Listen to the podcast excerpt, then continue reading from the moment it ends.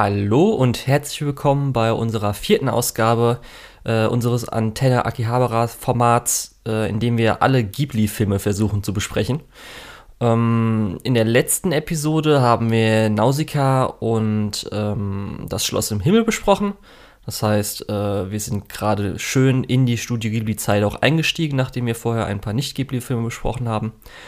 Und heute werde ich, der Julian, und wie immer begleitet von Lukas, hallo Lukas, Hallo.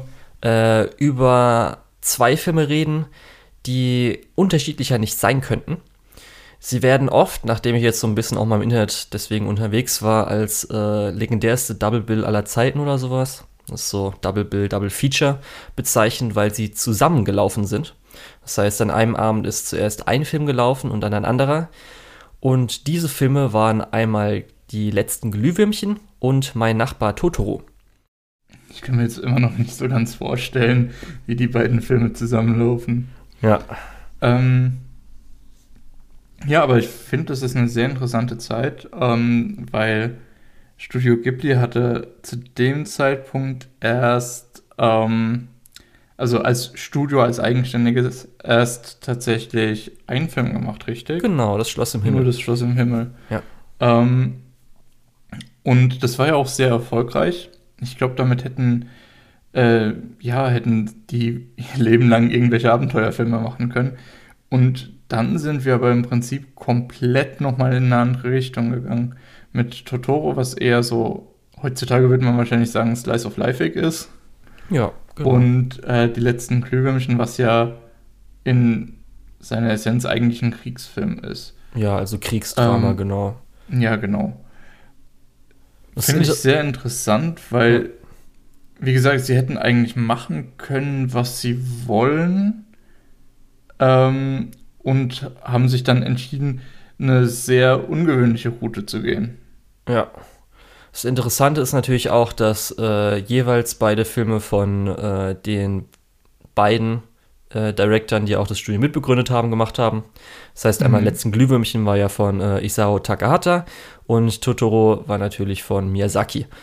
Das heißt, äh, sonst, ich weiß nicht, ob die jemals auch so gleichzeitig zwei Filme gemacht haben, ich bezweifle es. Aber äh, dann kamen die auf jeden Fall so ungefähr gleich raus. Was für jetzt unsere Zuhörer ganz interessant sein könnte, also zum Zeitpunkt, wo wir das natürlich aufnehmen, äh, haben wir das Glück, dass wir jetzt so ziemlich alle Studio Ghibli-Filme auf Netflix schauen können. Das Problem ist aber, was viele auch wahrscheinlich sich so gefragt haben, hä, aber äh, wie, wieso ist der Film jetzt nicht dabei? Die letzten Glühwürmchen ist bei den meisten Sachen, wo jetzt irgendwie alles Studio Ghibli zusammen lizenziert wurde oder sowas und hier halt speziell bei Netflix Streaming nicht dabei, denn die Rechte liegen weiterhin nicht bei Studio Ghibli, weil, da kommen wir gleich dazu, ähm, Letzten Glühwürmchen ist eine Adaption einer Autobiografie von Akiyuki Nosaka und der hat das bei Shinjosha äh, Publishing veröffentlicht, die dann natürlich ähm, die Adaption ein bisschen mitfinanziert haben und die Rechte bei denen liegt und diese dann gerne einfach selbst irgendwie lizenzieren. Das heißt, da muss man entweder dann, was wir gemacht haben, wir haben ja die Blu-ray zusammen angeschaut. Mhm. Ähm, das heißt, die anderen müssen dann, ich weiß nicht, ob es überhaupt zum Streaming in Deutschland gibt. Ich befürchte tatsächlich nicht. Ich habe es Ja. zumindest nicht gefunden gehabt. Genau. Ja, beide Filme sind dann halt 1988 zusammen gelaufen. Und du hast ja schon auch mich jetzt öfters mal gefragt, wer denn zuerst gelaufen ist. Warte, lass mich vorher raten. Ich Okay. denk mal, du hast jetzt richtig rausgefunden. Dann rate bitte. Ähm, ich würde sagen, die letzten Glühwürmchen sind zuerst gelaufen, weil die, der Film spielt ja, beziehungsweise endet ja 1945 und Totoro beginnt fünf Jahre später, äh, beziehungsweise in den 50ern, was dann ja so die Nachkriegszeit darstellt. Deswegen würde ich fast behaupten, die letzten Glühwürmchen ist vorher gelaufen. Ich habe es nicht herausgefunden, Lukas. Also, ich habe natürlich jetzt auch nicht versucht, irgendwie in irgendwelchen Foren, irgendwelche japanischen Sources, die ich leider nicht lesen kann, außer mit DeepL oder sowas, krass mich irgendwie da reinzulesen, weil ich jetzt hier auch, also wir haben ja auch am Anfang der Reihe gesagt, dass wir jetzt nicht unbedingt so groß drumherum was machen oder sowas, aber das hat mich nur kurz mal interessiert, weil den Fakt hat man so im Kopf gehabt, dass sie halt zusammen ausgestrahlt wurden, dann hat man sich natürlich interessiert, was zuerst. es gibt halt bei den meisten Artikeln, die du halt suchst, irgendwas mit, äh, also wo irgendwelche Trivia sind oder so, dass halt gesagt wurde, wenn halt Totoro zuerst lief, dass die meisten dann halt äh, letzten Glühwürmchen verlassen hatten, weil es dann halt zu hart runtergezogen hat oder so. Keine Ahnung. Darum, so wie es sich angehört hat, haben sie halt einfach mal verschieden ausprobiert, um mal zu gucken, mhm. was vielleicht besser läuft oder nicht. Was okay, man ich. muss halt auch dazu sagen, in den Ende der 80er hatte man halt noch irgendwie eine andere Kinokultur, ne? Ähm, da konnte man noch ein bisschen mehr ausprobieren, da war das noch nicht alles so in Stein gemeißelt. Ja, weshalb, hattest du eigentlich mich gefragt, weshalb das als Double Feature gemacht wurde, oder? Äh, das frage ich mich jeden Tag. Ach so, ja. Nee, das äh, kann ich dir auch kurz sagen. Ja, weil, nee, ich ähm, weiß es, glaube ich, auch. Okay. Aber erzähl du ruhig, du kannst es, glaube ich, in mehr Detail. Ah, was heißt mehr Detail? Gehen. Das war einfach nur, das hatten ja schon mal gesagt, dass äh, Ghibli war ja nicht immer eigenständig, sondern zwischenzeitlich oder Tokuma Shoten. Und die haben halt äh, Totoro gesehen, gesagt, so, nee, das finanzieren wir nicht. Das irgendwie glauben wir nicht dran. Und äh, weil natürlich dann die Adaption gemacht werden wollte, hat dann Shinocha Publishing gesagt, dass sie jetzt irgendwie äh, Co-Venture, wie heißt es immer, äh, also dass sie dann zusammen das finanzieren. Joint Venture. Ja, genau, Joint Venture. Dass sie das halt zusammen ein bisschen so finanzieren. Weshalb dann auch so, weil ich auch gesagt habe, das heißt Double Bill. Das heißt dann, dass auch so das Marketing sich das immer so teilt und alles irgendwie so immer so 50-50 ist.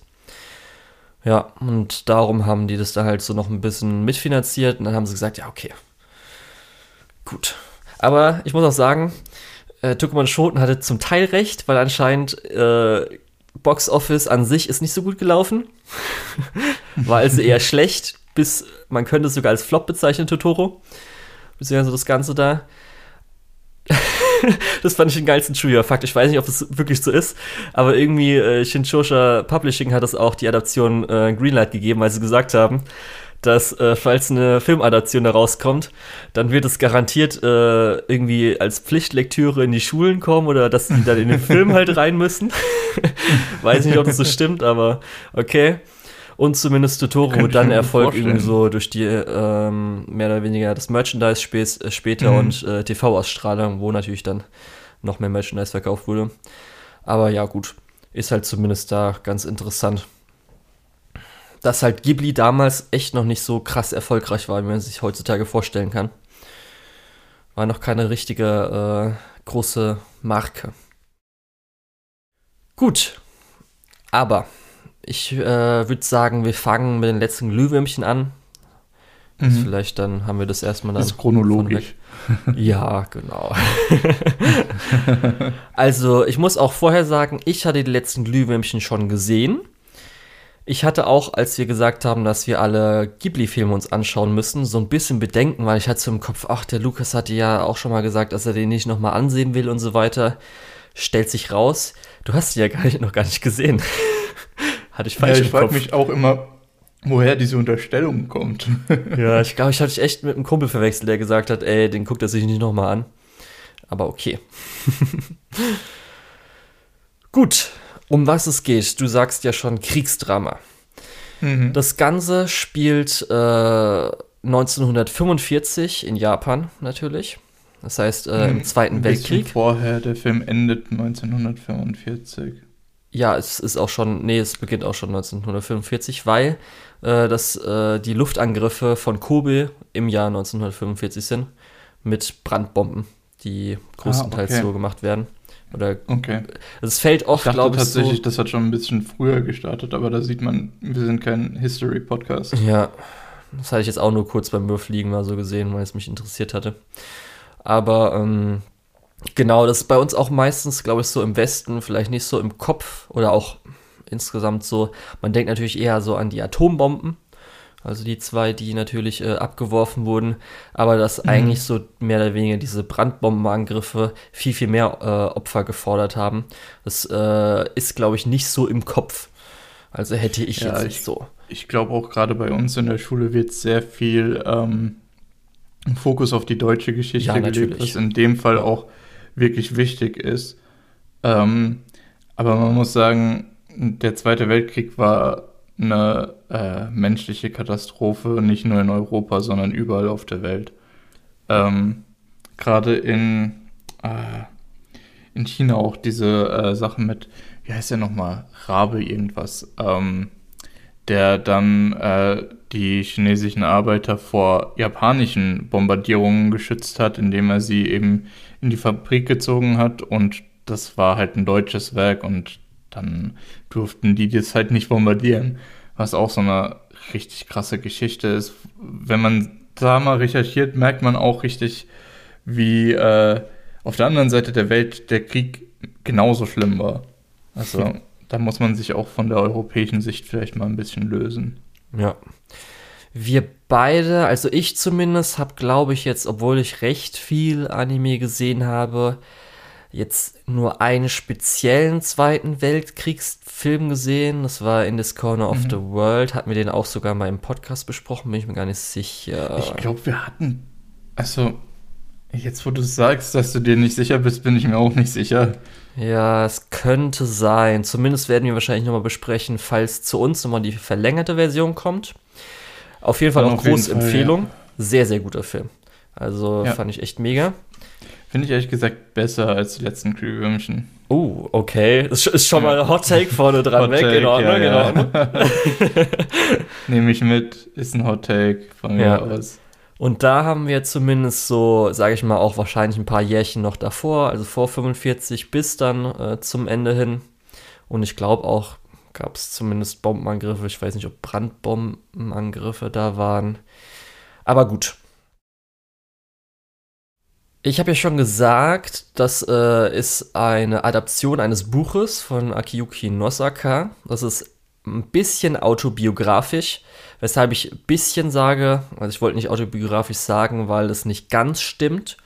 Äh, einmal ein paar Sachen wurden abgeändert, wie zum Beispiel, er hat auch eine große Schwester in Wirklichkeit gehabt mhm. und auch so seine Eltern und so weiter. Kann auch sein, dass da erwähnt wurde, sind auch irgendwie Adoptiveltern oder irgendwas gewesen. Aber die kleine Schwester ähm, ist auf jeden Fall die Inspiration im Echtleben zu jetzt, was da passiert im Film. Und natürlich, weshalb ich auch gesagt habe, ein bisschen, weil der Film steigt damit ein, dass er sagt, dass er 1945 im September oder wann auch immer das war, gestorben ist, was natürlich nicht ist, mhm. weil er das Buch geschrieben hat. ja. Äh, ja, ich mag das tatsächlich ähm, oft sehr gerne, wenn ein äh, eine Geschichte mit dem Ende einsteigt. Ähm, was tatsächlich nicht sehr oft gemacht wird, weil es relativ schwierig ist, das dann unterhaltsam zu halten, beziehungsweise spannend zu halten. Ähm, aber zum Beispiel Romeo und Julia macht das ja auch als sehr Da bist du leider zu gebildet, Lukas, weil ich muss ehrlich sagen, ja. ich habe noch nie Rom Romeo und Julia gelesen oder mich irgendwie dahingehend informiert. Ja, ähm, ist, ja. Ist es, tatsächlich, ist es tatsächlich relativ schwierig, andere Beispiele zu finden. Deswegen nehme ich okay. mal sowas etwas, ja, äh, in Deutschland zumindest etwas nischigeres. Ähm, aber überleg mal, welcher Film außer die letzten Glühwürmchen startet denn mit dem Ende? Da gibt es tatsächlich gar nicht so viel. Die meisten Sachen sind entweder in Media Res, was ja heißt in der Mitte anfangend, aber die wenigsten fangen am Ende an. Mhm. Naja, nur so als kleiner Exkurs. Ähm, ich habe mich tatsächlich ein bisschen gefragt, als ich gehört habe, dass das hauptsächlich eine Autobiografie ist mit ein paar Änderungen. Ähm, also gut muss man dazu sagen, ich habe mich das, ich habe das erfahren, nachdem ich den Film gesehen habe. Ähm, und ich muss mich fragen, wie viel davon tatsächlich abgeändert ist weil äh, Saita, so heißt der Hauptcharakter, ne? Ja, ja. Saita, ähm, ist ja mehr oder weniger auch ein ziemlich gutes Spiegelbild von nicht nur der Gesellschaft in Japan, sondern äh, auch von der Führungsebene in Japan, die ähm, besonders von der Führungsebene, die ja zu dem Zeitpunkt ähm, so ein bisschen das menschliche Leid in ihrem eigenen Land zwar nicht gut gehießen haben, aber ein bisschen ignoriert haben, ein bisschen nicht drauf geachtet haben, während sie aus Stolz einfach nicht äh, aufgehört haben. Äh, das sieht man ja ganz gut in seiner Geschichte wiedergespiegelt. Äh, seiner Schwester geht es immer schlechter, er möchte aber nicht zu seiner Tante zurück. ähm, und ist dazu stolz, auch zu sagen, nee, also äh, wir brauchen da Hilfe, sondern äh, ja, genau. Ja. Deswegen dachte ich eigentlich, dass es äh, super gut fiktionalisiert und dann hörst du natürlich, dass das eine Autobiografie ist und dann kommt natürlich so der oh. Gedanke, natürlich, äh, natürlich gut, ein Spiegel der Gesellschaft ist halt auch eine Person, die in der Gesellschaft unterwegs ist. Also äh, ja. Hm. Ja. Ich bin natürlich Passt dann. auf jeden Fall. Also ich, spannend. Ja, als wir das äh, beide dann fertig geschaut haben, habe ich dir ja danach noch so ein paar Sachen gesagt, wo ich mich so gefragt habe, so, hä, das habe ich nicht, entweder nicht so ganz verstanden oder so, fand ich echt so ein bisschen so, okay. Ich muss jetzt sagen, nachdem ich ein bisschen halt eigentlich andere Sachen geschaut habe, bin ich natürlich über ein paar Zitate gekommen. Das kann ich dann so später sagen. Und für mich hat sich dann der Film hat dann alles so oder vieles davon gelöst, so, ah, okay, das sollte wirklich so sein, das sollte wirklich in, eher in die Richtung gehen. Mhm. Das heißt, das macht für mich sogar das nochmal ein bisschen besser. Aber ähm, gehen wir, glaube ich, erstmal so ein bisschen entlang, äh, wie der Film denn oder was da so alles passiert. Also, ähm, es fängt an, has, haben wir eben schon gesagt, mit theoretisch dem Tod äh, Satas in theoretisch irgendeiner U-Bahn-Station, Bahnstation oder so, wo er halt mhm. komplett mit abgeranzten Klamotten irgendwie dann auf dem. Total abgemagert. Ja, äh, irgendwie an der Säule liegt und dann halt stirbt. Man sieht dann kurz. Zusammen mit, und das finde ich ist auch wirklich wichtig zu erwähnen, mit haufenweise anderen jungen Männern. Richtig. Die alle dort zum Sterben liegen. Genau. Und dann sieht man, wie er gut gekleidet dann irgendwie zu seiner Schwester Setsuko die in, im Gras steht, auch gut gekleidet, mit Glühwürmchen schaut. Und dann schneidet schon äh, an einem oder zu einem Bombenangriff, wo sie gerade sich beide im Zug befinden oder so. Mhm. Und dann schneiden wir sofort wieder äh, zu theoretisch, als der Alarm geht, also Fliegeralarm, Bomberalarm. Und äh, sie, also theoretisch Seta und Setsuko, äh, abhauen müssen, ihre Mutter getrennt irgendwo anders hin abhaut und wir zumindest auch erfahren, dass der Vater äh, wahrscheinlich gerade bei der Marine ist oder so, das heißt kämpft, weil er ja erwachsen ist. Mhm. Genau. Da hatte ich mich auch jetzt beim zweiten Mal, ich kann, konnte nicht mehr so viel dann, und ich hatte nicht mehr so viel im Kopf, habe ich mich echt so gefragt, so, hä, erstmal brauchen die echt mega lange, dann wieso sind die getrennt? Aber gut, ist jetzt eigentlich mhm. vielleicht auch nicht so. Der Flieger, äh, die waren doch, die wollten sich doch gerade auf den Weg machen und dann kam Fliegeralarm und dann mussten sie flüchten, oder? Also so hatte ich das Ich weiß es nicht. Also erstmal, wie ja sind die halt zusammen, ne? Die sind ja getrennt, Vorher. so wie ich verstanden habe, wollten nicht beide gleichzeitig wohin gehen, also nicht hm. beide in den Bunker weil, oder so. Weil wir sehen ja auch direkt vorher eigentlich, wie er äh, Dinge vorbereitet. Äh, konkret, äh, wie er diesen Tontopf mit Vorräten vergräbt. Ja, dann halt gut. Weil es kam mir auch so vor, weil alle anderen waren ja irgendwie schon weg, nur er oder die nicht. Das war alles so ein bisschen mhm. merkwürdig darum. Aber gut, äh, das wäre halt so ein Ding gewesen, hätte ich mir vielleicht nochmal durchgelesen, äh, wenn ich die, wenn ich das Originalbuch gelesen hätte oder so. dass da hoffentlich ein bisschen mehr Informationen waren, aber okay. Nee, äh, was ich interessant fand, wie halt die Brandbomben aussahen. Ja, das ist aber, glaube ich, relativ akkurat, weil ja. es waren Kanister mit äh, Brennstoff. Ja. Dann die erste Szene, die halt interessant war, weil äh, es wurden halt diese Brandbomben abgeworfen. Er ist ja mhm. mehr oder weniger gerade noch allein in seiner Straße, läuft da lang und auch so langsam, bis dann auf einmal halt, weil das Feuer sich natürlich echt langsam ausbreitet, aber dann auf einmal alle Häuser dann anfangen stark zu brennen. Mhm. Und ähm, gut, wir sehen dann halt die ganze Szene, wie halt äh, Setsuko auf Setas Rücken und äh, Seta rennt halt irgendwo ganz weit weg. Mit dem typischen, das habe ich jetzt glaube ich schon öfters erwähnt, Tipli-Rennen. Das ist diese Rennanimation mit auch noch den Tippeln dann die ganze Zeit so. Da fühlt man sich gleich heimisch ein bisschen. auch wenn es natürlich ganz schrecklich ist, was gerade passiert. Alles brennt, ich fühle mich zu Hause. Ja. Nee, gut, dann äh, sieht man halt, wie irgendwie auch Panik ist. Manche Leute versuchen halt, möglichst viel noch aus ihrem Haus zu holen, obwohl gerade alles anfängt zu brennen. Mhm. Ähm, ich glaube, ist da schon die Szene oder ist es erst ganz viel später, wo wir auch einfach nochmal ein äh, Banzai von irgendeinem Militär sehen, der gegen Himmel so äh, unser, der Kaiser ist der Größte oder sowas vor allem Abgebrannten. Es kann auch sein, dass es erst später war. Kann sein, dass das hier schon war. Bin ich mir gerade dass es später. Es ist auch nicht super wichtig. Ja. Es, obwohl es zeigt natürlich auch schon so ein bisschen die, die Einstellung zu diesem Zeitpunkt noch, dass, also es muss eigentlich relativ früh in dem Film gewesen sein, dass äh, ein Großteil der Zivilbevölkerung halt eben noch dahinter stand. Ja. Was ja nach einer gewissen Zeit eben einfach gar nicht mehr der Fall war. Ja.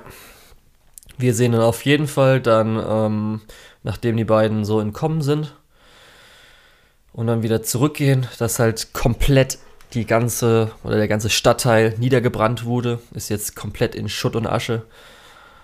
Es äh, wird dann nochmal eine ähm, längere Kamerafahrt, so, oder was ist länger, so ein bisschen Kamerafahrt. Was ich interessant fand, ist, dass ähm, wie teilweise reagiert wurde.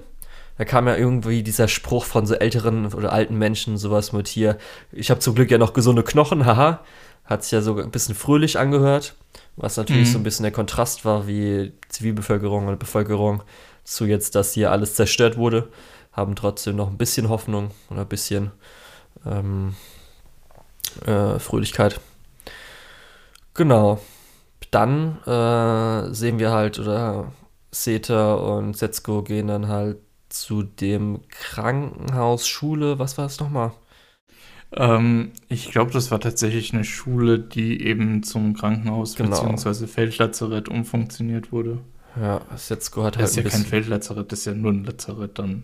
Ja. Ist eigentlich auch nicht wichtig. Setsuko hat halt ein bisschen was im Auge, kriegt dann, da wird es auch ein bisschen versorgt und da finden sie jetzt auch ihre Mutter, mhm. die es halt vollkommen abbekommen hat, die halt komplett verbrannt wurde. Sie hat anscheinend auch äh, eine Herzkrankheit und ähm, auch wirklich ein sehr grausames Bild für Leute mit äh, ja, schwachem Magen, vielleicht nicht unbedingt. Ja. Angenehm. Ja. Ich muss auch sagen, das kann ich jetzt vielleicht gleich erwähnen, weil über Setsuko reden wir wahrscheinlich noch. Ähm, Setsuko war bis jetzt auch mega süß und das muss man sich ja vorstellen, dass halt so ein Kleinkind, weil Seta ist ja so ein bisschen Teenager, ich weiß nicht, mhm. ich glaube, Alter wurde nie genannt. Setsuko ist halt äh, die kleine Schwester, die irgendwie so, sage ich mal, drei, vier Jahre ist und die bis jetzt auch alles gut mitgemacht hat, mega süß auch ist. Also ist ja auch noch immer so, ähm, dass äh, sie halt äh, auch ihre, das muss ich echt sagen, ihre Synchronsprecherin macht das richtig gut. Die Stimme mag ich wirklich sehr. Also das mhm. hat mir richtig gut gefallen. Und ähm, genau, sie darf jetzt natürlich nicht zur Mutter, weil man ihr es natürlich nicht zutrauen äh, oder zutraut. Wie gesagt, absolut verständlich in dem Fall. Genau. Und ähm, dann erfahren wir auch schon so ein bisschen, okay, also die eine Freundin von der Mutter sagt so hier, hilft ein bisschen aus. Setsuko ist halt mega traurig und weint halt, weil sie nicht zur Mutter kann. Und dann äh, es, glaube ich, auch schon. Geht's schon zur Tante? Ja, oder? Ich meine schon, die gehen relativ direkt dorthin. Ja. Wann gibt's denn die Bonbon-Box? War die jetzt schon dann bei der Tante? Hm, die haben wir schon in der ersten Szene, also in der ersten Szene haben wir die gesehen, aber auch in der ersten Szene nach dem Umschwung in Ach, den Zug noch. Also ja. die ist eigentlich ein stetiger Begleiter. Ja, ich, nee, ich habe gerade überlegt, wann sie mal Bonbons bekommt, aber das ist erst, weil sie gehen jetzt zur Tante und dann holt er ja das, was sie am Anfang vergraben haben, holen sie ja dann raus. Mhm. So müsste es, glaube ich, gewesen genau. sein, ungefähr von. Genau, und ich glaube, die Bonbonbox haben sie mit vergraben. Genau, richtig. Das heißt, sie gehen jetzt zur Tante, äh, wo sie dann aufgenommen werden. Dann äh, erfahren wir halt, dass dann jetzt die Mutter verstorben ist. Äh, vorher haben sie auch ja schon einen Ring bekommen, den sie vielleicht verkaufen können. Und mhm. bei der, äh, da war auch schon so, ich habe ja schon gesagt, als, als sie dann äh, hier bei, also, also bevor sie noch zur Tante gegangen sind, als sie zum ersten Mal angekommen sind, ähm, bei diesem umfunktionierten, der umfunktionierten Schule zum Krankenhaus. Da kam auch schon, weil ich jetzt zum zweiten Mal geguckt habe, kam schon die Sachen einmal, weil man schon Setzkurs Bäckchen gesehen hat, wo man jetzt am Anfang so als jemand, der es zum ersten Mal schaut, erst so dran denkt, es ist halt so für süß gemacht, um rote Bäckchen zu zeigen. Und alle mhm. anderen, die es schon gesehen haben, oh no, oh nein. Erste Anzeichen. Und dann, als halt hier erwähnt wurde, deine Tante ähm, mit dem Haus am See. Und bei mir hat sofort Haus am See getriggert, eine bestimmte Szene, wo wir dann später drauf kommen, so, ach nein. ach, diese Szene. Genau. Ja. ja. Im Endeffekt, wir können, glaube ich, mal ein bisschen schneller drüber gehen. In dem Haus am See ähm, sind die dann zuerst mit ihrer Tante ähm, ja. und mit deren Familie, ja. Genau. Ähm, und zuerst wird sich um die gekümmert, aber die Tante hat da nicht so wirklich Lust drauf und das sieht man immer wieder und auch das steigert sich Stück für Stück, bis sie eben wirklich kurz davor ist, die äh, beiden hm, ja eher grundlos rauszuwerfen, ähm, als dann äh, Zeta entscheidet, dass sie gehen wollen. Also ja, die beiden. Also rauswerfen weiß Setsuko. ich gar nicht. Weil wir ähm, haben ja die ganze Zeit, also sie als Tante ja, äh, ist ja. Sie als Tante hat halt vor allem das Motiv, dass sie ähm, es nicht gut findet, dass Zeta nicht äh, kämpft. Als junger Mann soll der gefälligst in den Krieg ziehen oder sonst irgendwo mithelfen, äh, während Zeta so eigentlich die äh, weibliche Rolle übernimmt und sich um seine Schwester eben um ein Kind kümmert äh, was der Tante sehr zuwider ist. Ja.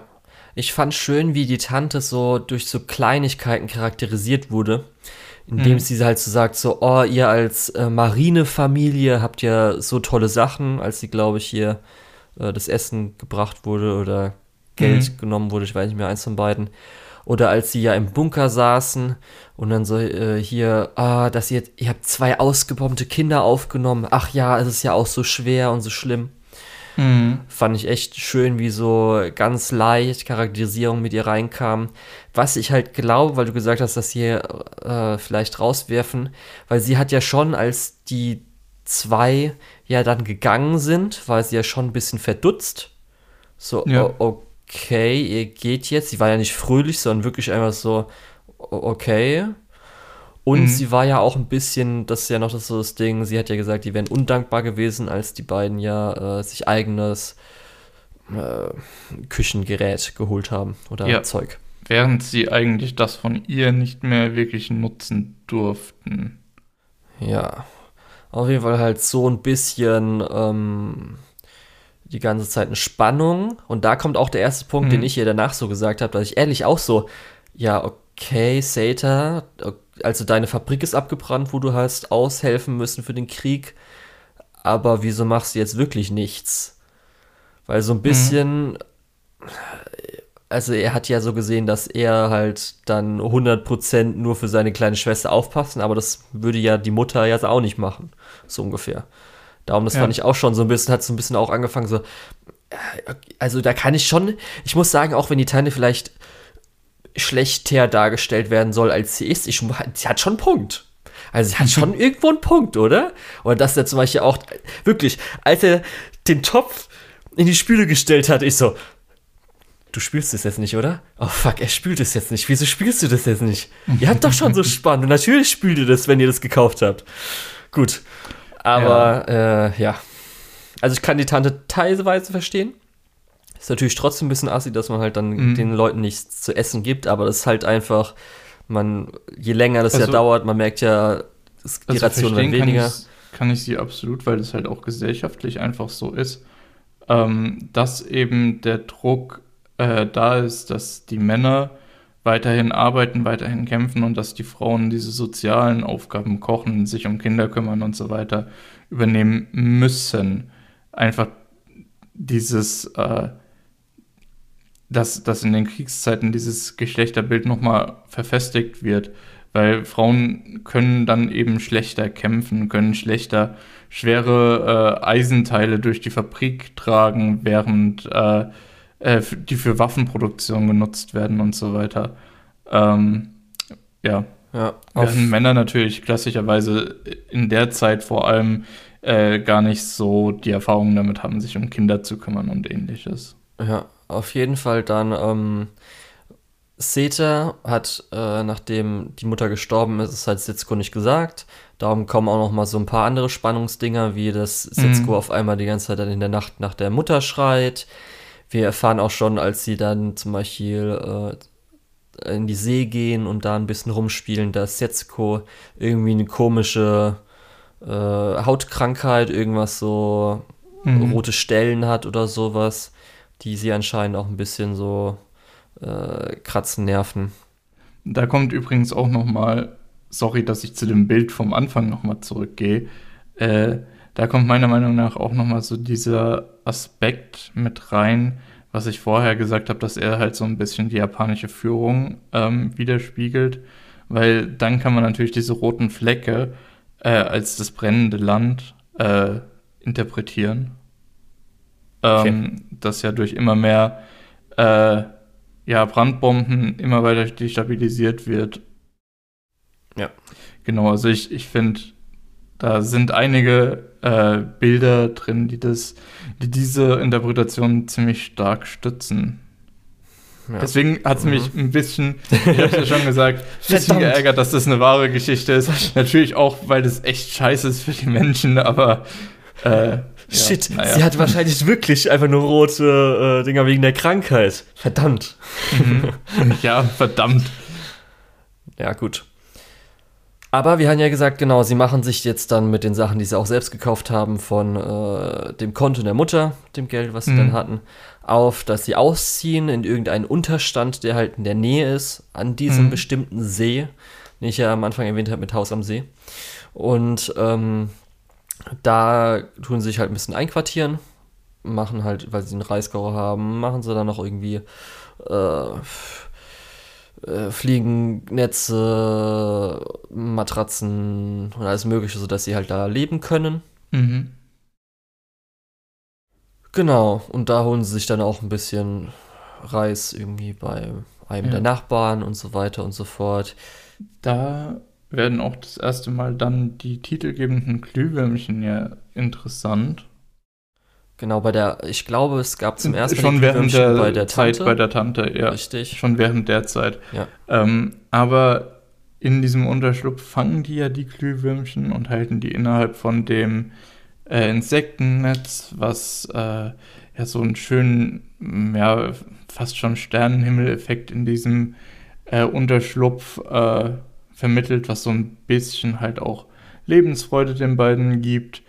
Ähm, und später sehen wir ja dann, wie Setsuko ähm, ein Grab für diese äh, Glühwürmchen äh, aushebt. Deswegen Grave of, Fire, of the Fireflies, auf Deutsch dann halt die letzten Glühwürmchen, was ja, ja. dann diese Szene nicht mehr so direkt referenziert. Ja. Kurze Frage, Wusstest du von Anfang an, dass die kleine Schwester stirbt? Gab es irgendwie einen Punkt, wo du sagst, ach, die stirbt auf jeden Fall? Äh, ja. als sie in der ersten Szene als Geist auftritt. okay. Das war ein ziemlich, ja. das war ein, äh, pardon the pun, äh, es war ein Dead Giveaway einfach. Okay. Ist mir gerade nur so eingefallen, weil stimmt, es, es, wird auf jeden Fall klar, spätestens als man dann sieht, dass sie irgendwie mhm. Zeugs an den Links hat, aber okay. Ja, und dann habe ich ja schon gesagt, langsam werden die Rationen weniger. Zum Beispiel der ähm, hier äh, Nachbars Opa Ojisha. Ja, der, der halt, hat nicht mehr genug für seine eigene Familie, geschweige denn für ja. äh, zwei Kinder aus der Nachbarschaft. Da fand ich auch sehr gut, weil du ja schon die ganze Zeit mit der Gesellschaft sagst. Da bringt er ja den Satz, das äh, Leben außerhalb der Gesellschaft ist nicht mehr möglich. Mhm. Es sei nicht möglich. Ja. Und das versuchen ja Seta.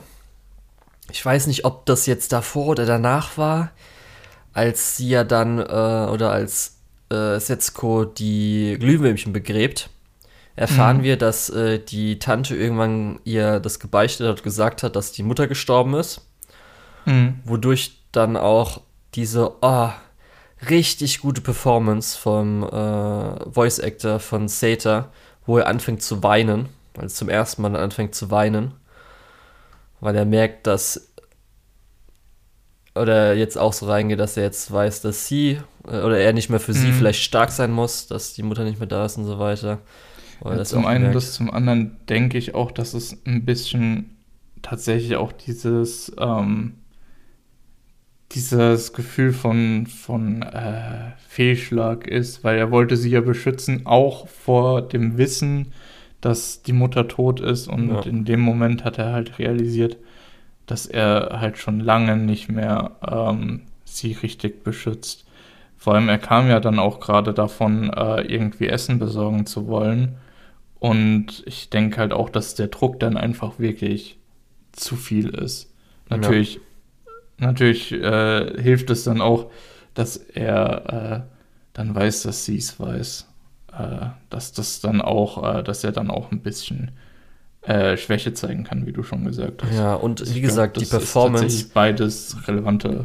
Wie geweint wird, es wirkte so realistisch mal, mhm. weil oft ist ja auch so ein bisschen eher so, also das spezielle Schluchzen, was dabei ist, wo man auch so Luft holen muss und so weiter. Es war richtig gut, war ich richtig beeindruckt.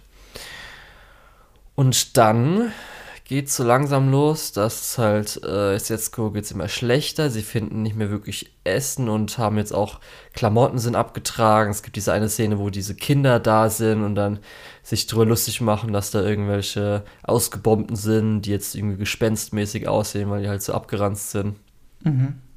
Die fangen auch an zu stehlen. Richtig, Seta fängt dann halt an zu stehlen. Ähm, nachdem, ich glaube, nachdem äh, Setsuko gesagt wurde, oder es gesagt wurde, dass, äh, als sie beim Arzt waren, dass hm, sie halt an Unterernährung leidet und deswegen auch alles so schlecht ist. Sie schlecht atmet und langsam auch mhm. das Licht aus ihren Augen äh, verschwindet. Ja, das, das, die Sache mit dem Essen stehen war tatsächlich vorher schon. Okay. Ähm, aber ich fand auch die Szene relativ stark, wo die zum ersten Mal nach was gegriffen haben, um was zu stehlen weil äh, da ist gerade ein Flugzeug geflogen und hat äh, angefangen, den Weg, auf dem sie laufen, zu beschießen. Ja. Sie, äh, die beiden springen dann in ein Feld. Kleiner Fun Fact: ähm, Diese Szene wurde mh? von Hideaki Anno animiert. Nur so. Der Evangelomacher. Nur so. Okay. Ja. ähm, und dort liegt er dann direkt neben einem, ja, irgendeiner, irgendeinem Gemüse, ne? Ja, war das, war das Tomaten? Ich, ich habe auch gedacht, oder, das sind Tomaten, aber ich bin mir nicht 100% sicher. Auf jeden Fall greift er danach und isst es. Ja. Man muss dazu sagen, die beiden haben schon länger versucht, Essen aufzutreiben. Die waren wirklich hungrig. Und jetzt hat er eigentlich die beste Gelegenheit. Und er greift halt zu. Ähm, man muss dazu eben halt auch sagen, es ist nicht ganz so schlimm wie, also nicht ganz so aussichtslos wie die Situation, wo er schon weiß, dass es an Mangelernährung liegt, ihre Krankheit. Aber es ist trotzdem schon ziemlich heftig, dass sie so weit gekommen sind, ohne sich eben irgendwie zu bedienen. Ähm, und jetzt war halt einfach die Gelegenheit zu gut. Und wir sehen ja dann auch, dass für ihn so ein bisschen, jetzt ist die rote Linie übertreten, jetzt wird Essen auch äh, gestohlen. Genau. Er wird dann auch erwischt einmal, kommt zur Polizei, wo zumindest mhm. der Militärpolizist, oder wer auch immer das ist, ihn auch noch ein bisschen äh, gehen lässt, weil natürlich versteht man das irgendwo auch und der wurde ja dann auch schon zusammengeschlagen. Mhm. Ähm, genau es wird halt, nachdem er dann zum Beispiel beim Arzt war, wurde ihm dann auch gesagt von, ich, oder ich glaube sogar von dem äh, Opa, der sagt, Leben außerhalb der Gesellschaft ist nicht möglich, dass er sich doch einfach nur bei der, seiner Tante entschuldigen soll und, nicht, äh, mhm. und dann wahrscheinlich auch da wieder sein darf. Was halt Seta einfach auch nicht macht, wo man sich auch so denkt, so, hey, Mann, oh Mann, oh Mann. Wie gesagt, in dem Fall einfach auch das perfekte Bild. Ja. Ähm, von eben Gesamt-Japan am Ende ja. des Zweiten Weltkriegs, beziehungsweise der japanischen Führung. Wie gesagt, die Leute hatten ja schon lange keinen Kriegswillen mehr und das ja. sieht man auch in dem Film immer, immer wieder. Und nachdem, obwohl er erwischt wurde, auch noch weiter stiehlt, was jetzt Seta macht, ist, dass er, wenn jetzt Flugalarm ist und die Leute natürlich auch aus ihren ähm, äh, Wohnungen bzw. Häusern mhm. fliehen zu den Bunkern, geht er in diese Wohnung rein und stiehlt dort hier halt irgendwelche Kimonos oder ähnliches. Klaut dort also Sachen auch von Leuten, die nicht unbedingt verstorben sind, sondern wahrscheinlich einfach dann einen Tag später wieder einfach in ihr Haus gehen. Mhm. Und Interessant ist auch, dass er eben Kimonos stiehlt und die dann verkaufen möchte. Während er für die seiner Mutter noch sehr viel Geld bekommen hat, bekommt er für die fast nichts mehr, obwohl die Lage äh, düsterer ist. Äh, was eigentlich auch nochmal ganz gut illustriert, wie äh, dass, dass er aus einer reicheren Familie kommt, dass äh, generell die Familie von ihm gar nicht äh, irgendwie schlecht gestellt war vor dem Krieg.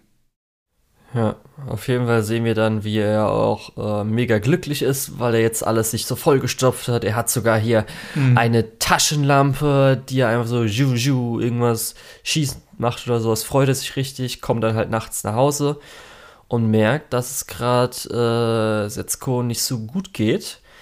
Denn sie hat jetzt, nachdem, weil die Bonbonbox ja eigentlich ein wichtiges Element ist, weil sie ja, um sie immer wieder hin und wieder zu beruhigen, kriegt sie eins dieser Bonbons, die ja auch, weil es eine Süßigkeit ist, halt Luxus noch ein bisschen so darstellt, mhm. die auch immer weniger werden, wo sie sogar einmal, als die Sachen festkleben, nimmt sie nicht das Große, sondern irgendwie so die Reststücke ein bisschen in den Mund. Ja. Und, und jetzt hat sie halt so drei Steinchen, die halt, oder halt so Mummeln oder was weiß ich, die ja, noch in dem Ding waren. Ja. Im Mund. So direkt aus dem See nebendran. Genau, und glaubt halt so ein bisschen, dass das halt Bonbons wären, weil sie halt so ein bisschen mhm. halluzinierend nicht mehr ganz bei Verstand ist, was natürlich ja, Seta auch merkt. Delirium halt, ne? Ja, und jetzt dann hier versucht, äh, ich gebe dir halt so ein bisschen ähm, Melone, was sie so ganz langsam mit halt, ich habe ja schon gesagt, Licht aus den Augen verschwunden, kann man ja gut darstellen äh, in mhm. Animation. Und dann macht ich halt was, aber dann fängt sie halt wahrscheinlich aufzuatmen und das ist dann so ihre Todesszene, wie sie halt dann eingeschlafen ist und nicht mehr aufwacht. Ja. Und dann kommt nämlich die Szene, die am, mir am meisten aus dem Film im Kopf geblieben ist. Das ist nämlich dieser Haus am See, weil mhm. äh, jetzt wahrscheinlich so, wir erfahren ja dann gleich auch, dass der Krieg vorbei war, aber ähm, wir erfahren dann, äh, wir sehen dann, wie halt so eine Familie in ihr, ich weiß nicht, ob das ihr Ferienhaus ist oder so, auf jeden Fall eine bisschen reichere Familie in dieses gut aussehende Haus, wo man dann den See überblicken kann, zurückkommt, wo sie auch mhm. Plattenspiele haben, dann anspielen. Das sind so ein bisschen Ojo Summer-mäßig, hätte ich jetzt sogar gesagt, wie sie so aus Weiten aussehen. Und da spielt dann diese Musik und die Kamera geht dann über den See auf die andere Seite, wo halt dieser Unterstand ist wo jetzt halt der vollkommen verdreckte Sata mit halt seiner Schwester, die halt äh, dann da gestorben ist und er halt für sie einen ähm, äh, hier eine Feuerbestattung. Ja, Feuerbestattungskorb oder wie man das auch nennt, wo man halt so, mhm. wo auch extra gesagt wird, dass hier ist ja für ein Kind auch noch äh, billiger. Und auch wie, ich fand es auch so gut, wie der Verkäufer davon, wie er auch recht fröhlich war. Also nicht dafür, dass er ihn jetzt verkaufen konnte, aber halt so, man so denkt so, okay, man gibt jetzt gerade dem Jungen, dessen Schwester gerade gestorben ist, hier den Sarg, wo sie verbrannt wird, das jetzt so, hier, das ist der, der ist ja kleiner auch, weil es Kind, sondern es war recht optimistisch, hat er geklungen, was natürlich so ein mhm. bisschen so, oh, okay. Man muss natürlich sagen, dass der Krieg vorbei ist und dass er äh, dass für den Sargverkäufer ist jetzt im Prinzip äh, die Zeit angebrochen, in dem die Leute ja aufräumen. Und gewissermaßen so, so zynisch es klingt, ähm, ist das, was äh, Seta da gekauft hat, halt auch ein Teil dieses Aufräumens. Ähm, ja. Ja. Und das, ich kann schon verstehen, dass da eine äh, leicht optimistische Stimmung einkehrt. Ja. Dann, Auch wenn es natürlich menschlich irgendwo nicht das ist, was man äh, gerne erleben möchte. Ja. Dann verbrennt er halt ähm, ihren Sarg und es kommen nochmal Glühwürmchen. Wir hatten ja auch am Anfang, ist mir gerade eingefallen, diese eine Glühwürmchen-Szene, wo man hier das Schiff und so weiter gesehen hat, war auch Mhm. animationsmäßig sah sehr gut aus, Ja, aber jetzt Das hier war war sein Traum, den er da beschreibt. Genau. Auf jeden Fall beim Mhm. Tod, da kommen noch mal Glühwürmchen, oder? Gegen Abend? Ja, Okay. Und dann kommt die Szene, wo er von der Kapitulation erfährt, oder war die sogar schon vorher? die war von, die war, glaube ich, schon. Ach, Der hat das, stimmt, er hat das Geld für den Sarg da abgeholt, so war das. Ne? Genau. Ja. genau. Richtig. Und da, da, kann ich mich, kann, da kann ich mich noch sehr gut äh, dran erinnern, ähm, bei In This Corner of, äh, oder This Corner, nee, war das In This Corner of the World. ist Corner of the World, ja. Genau. Das ist mir sehr im Kopf geblieben. War nämlich auch da, als sie im Radio war das, glaube ich, dort. Und hier war das natürlich über dritte Personen. Die Leute Mhm. erfahren, dass Japan kapituliert hat. Wo man natürlich dann auf einmal so damit klarkommen muss, dass es eigentlich alles umsonst war, dass auch das, was Mhm. natürlich propagandamäßig unbesiegbare Japan äh, ist untergegangen und dass man nicht wirklich glauben konnte, man wütend war. Und hier kam speziell noch Mhm. hinzu, dass er ja sein Vater, haben wir am Anfang gesagt, der in der Marine war und den sie versucht haben, über lange Zeit öfters mal ähm, Mit Briefen zu kontaktieren. richtig, dann nie was zurückkam, dass er Mhm. ihn halt als Versager bezeichnet hat. Weil auch so natürlich durch die ähm, hier äh, Tante immer so, ach, ihr kommt aus der Marinefamilie, die auch so ein bisschen auf Militär war. Und dann hat er halt verloren. Naja, fand ich dann schon, dass sowas, fand ich sehr, oder finde ich sehr interessant. Das fand ich schon bei In This Corner of the World mega gut. Hat mir damals auch schon richtig gut gefallen, wie dann auch die ganzen Leute reagieren. Ja. Gut. Und dann kommen wir sogar schon wieder zur Anfangsszene, wo halt dann äh, Seta an der Säule in dem Bahnhof oder was auch immer stirbt. Die Und das zwei. Einzige, was noch übrig ist, ist die Bonbonbox. Richtig, wo sie halt versuchen, irgendwie vielleicht aufzumachen, aber es geht nicht auf. Wir erfahren auch, ich glaube, in der Bonbonbox war ja dann jetzt auch die Asche von äh, Setsuko Mhm. und der ähm, Bahnhofsmitarbeiter äh, mit, Mitarbeiter wirft halt diese Box einfach raus ins Gras. Und dann haben wir ja gesagt am Anfang, Seta sieht halt Setsuko, die beiden als Geister. Und die setzen sich dann irgendwo auf eine Parkbank.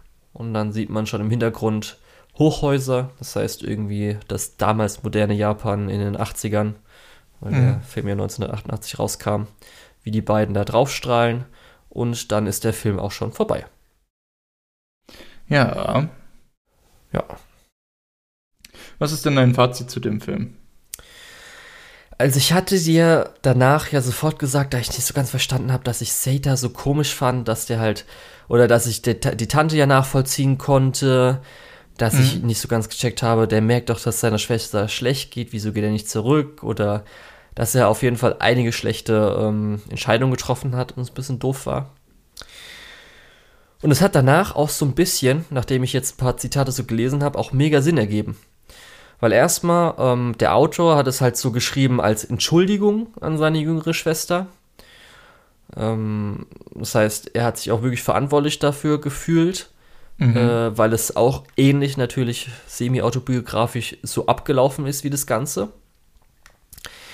Weil auch, äh, das ist nämlich auch bei Takahata, wo man denken könnte, dass es vielleicht so ein bisschen als Antikriegsfilm und so weiter war. Nee, es ging wirklich äh, darum, so ein bisschen um Verwöhnung. Um ein bisschen so, ähm, dass halt die Jugend, äh, Ignoranz vom Wohlstand und so weiter, Mhm. weil äh, da gab es auch so ein Zitat vom Autor, der halt gesagt hat zum Beispiel, dass äh, sie mal Essen bekommen haben. Und wo man sich halt vorher denkt, okay, wenn ich als nächstes wieder Essen bekomme, dann gebe ich auf jeden Fall meiner kleinen Schwester was. Und dass er das halt auch manchmal komplett selbst gegessen hat. Dass er halt einfach so,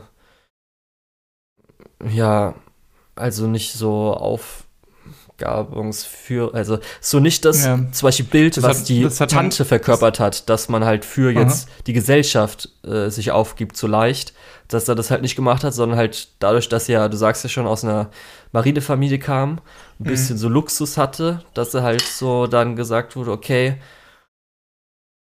ja. Das Hat man ja auch im Film zwischendrin gesehen. Ja. Als er während dem Bombenalarm ähm, selbst sich ein bisschen Reis gegönnt hat. Äh, und zwar direkt vor Ort, direkt einfach äh, reingestopft. Ja. Während seine Schwester natürlich in dem, äh, in diesem Unterstand liegt und äh, Hunger leidet. Ja. Ähm, ja, aber tatsächlich, ähm, ich glaube, das Thema findet man tatsächlich sehr viel, auch eben, äh, was wir vorhin schon kurz besprochen hatten, mit dem, dass die Kleidung seiner Mutter sehr wertvoll war, während er für das von anderen Menschen fast nichts bekommen hat. Ähm, während das für ihn eigentlich genau dasselbe ist. Ähm, ja. Ja. Auf jeden Fall, darum hat es für mich dann nochmal okay Sinn ergeben. Also das fand ich dann irgendwie jetzt danach sogar nochmal besser, weil es dann so meine Fragen in Anführungsstrichen beantwortet hat, dass wirklich er sich auch die Schuld gibt, dass er halt einfach so ein ja, ich will nicht sagen, ist jetzt so ein Kriegsgebiet, kann man es vielleicht nicht so sagen, aber dass er halt so nur an sich gedacht hatte. Dass er und, gar nicht auch die Fähigkeiten und äh, ja, ja. Die, den Charakter hat, um auf ein kleines Kind so aufzupassen, ja. wie äh, die Geschichte und die Welt es von ihm verlangt hat. Ja, und ich zumindest auch jetzt sagen kann, weil ich eigentlich schon so das danach hatte, dass der Tod der Schwester seine Schuld ist. In der Situation. Also die Schwester hätte überleben können. Natürlich kann man jetzt auch noch sagen, nee, das ist eigentlich äh, der Regierung Japans schuld, die angegriffen hat, oder es ist äh, Amis schuld, die ja irgendwie zurück angegriffen hätten. Bla bla bla, ist mir jetzt egal. Mhm. Nee, aber zu dem, in dem Punkt meine ich jetzt hier, ähm, würde ich schon sagen, Sete hatte genug Möglichkeiten gehabt, wahrscheinlich seine Schwester zu retten, auch wenn natürlich mit hier Mangelernährung ein bisschen schwierig schon war durch die Rationalisierung, aber darum war ich mir nicht so sicher, ob man dann irgendwie so jemanden einfach eine Schuld geben kann. Mhm Natürlich ist er an der Situation selbst nicht schuld, wie du schon gesagt hast. Ja. Dass, ähm, da kann man überall sonst die Schuld suchen, aber äh, Zeta hat natürlich weder die politische Macht noch irgendwie sonst äh, gehabt, den Krieg zu beenden. Daher für die Situation an sich kann er nichts. Äh, dass er sich in der Situation nicht optimal verhalten hat, würde ich fast behaupten, kann er auch nicht wirklich was dafür. Ähm, ich weiß es weil, nicht. Weil weil einfach auch, ja, lass mich doch erstmal ausreden, weil einfach auch ähm, ihm gar nicht das Skillset zur Verfügung steht, was er bräuchte, um sich eben äh, medizinisch um sie zu kümmern, um sie eben zu, äh, ja, äh, groß zu ziehen, um was, was, hä, um was weiß ich was noch zu machen. Ähm, das ist, äh, worauf wollte ich eigentlich hinaus? Dass ich mich gerade eben versprochen habe, hat mich voll rausgeholt. Äh, ja, genau, äh, dass er da nicht unbedingt selbst schuld dran ist an allem, ähm, tut, glaube ich, nichts zur Sache, wenn du dir persönlich die Schuld dafür gibst. Ja. Ähm, und es gibt auch durchaus Sachen, die er hätte machen können, die geholfen hätten. Aber auch da im Nachhinein ist es leicht gesagt. Ja, aber ich habe zumindest jetzt, nachdem ich die Zitate durchgelesen hatte, fand ich jetzt so, dass diese Verwöhnung und leichte Wohlstandsverwahrlosung als zentrales Thema des Films, fand ich dann ganz gut, dass es wirklich auch so gemeint war einigermaßen. Mhm. Und nicht einfach so negative Punkte, wo man so sich denkt, äh, ich habe japanische Zuschauer, merken die das? Ist, ist das so beabsichtigt, dass irgendwie jetzt so Satan leicht äh, verwöhnt wirkt oder halt so schlechte Entscheidungen trifft. Aber okay, das war so gedacht. In Ordnung. Darum, das hat sich für mich dann Film noch mal ein bisschen besser gemacht. So, ich muss sagen, im Großen und Ganzen war nämlich so ein bisschen, ähm, als wir angefangen haben, dann die Studio Ghibli Sachen zu machen, habe ich immer so zum Beispiel aufgrund sowas wie letzten Glühwürmchen gesagt, dass ich glaube, dass vielleicht eher so Isao Takahata der Director von den beiden ist zu Miyazaki, ähm, der mir eher zuspricht, weil er auch manchmal realistischere Sachen macht oder halt dann später natürlich Prinzessin Kaguya. Und zumindest letzten Glühwürmchen jetzt auch so von den Filmen, die wir jetzt alle gesehen haben, war für mich bis jetzt dann auch so der beste Ghibli-Film, also aus der Reihe, den wir gesehen haben. Ich glaube, ich hatte bis jetzt so Vanausika auf Platz 1 der Folgen. Ich glaube so. Kann sein. Aber das fand ich auf jeden Fall schon ein starker Film an sich. Animation müssen wir eh nichts sagen. War auf jeden nee, Fall super.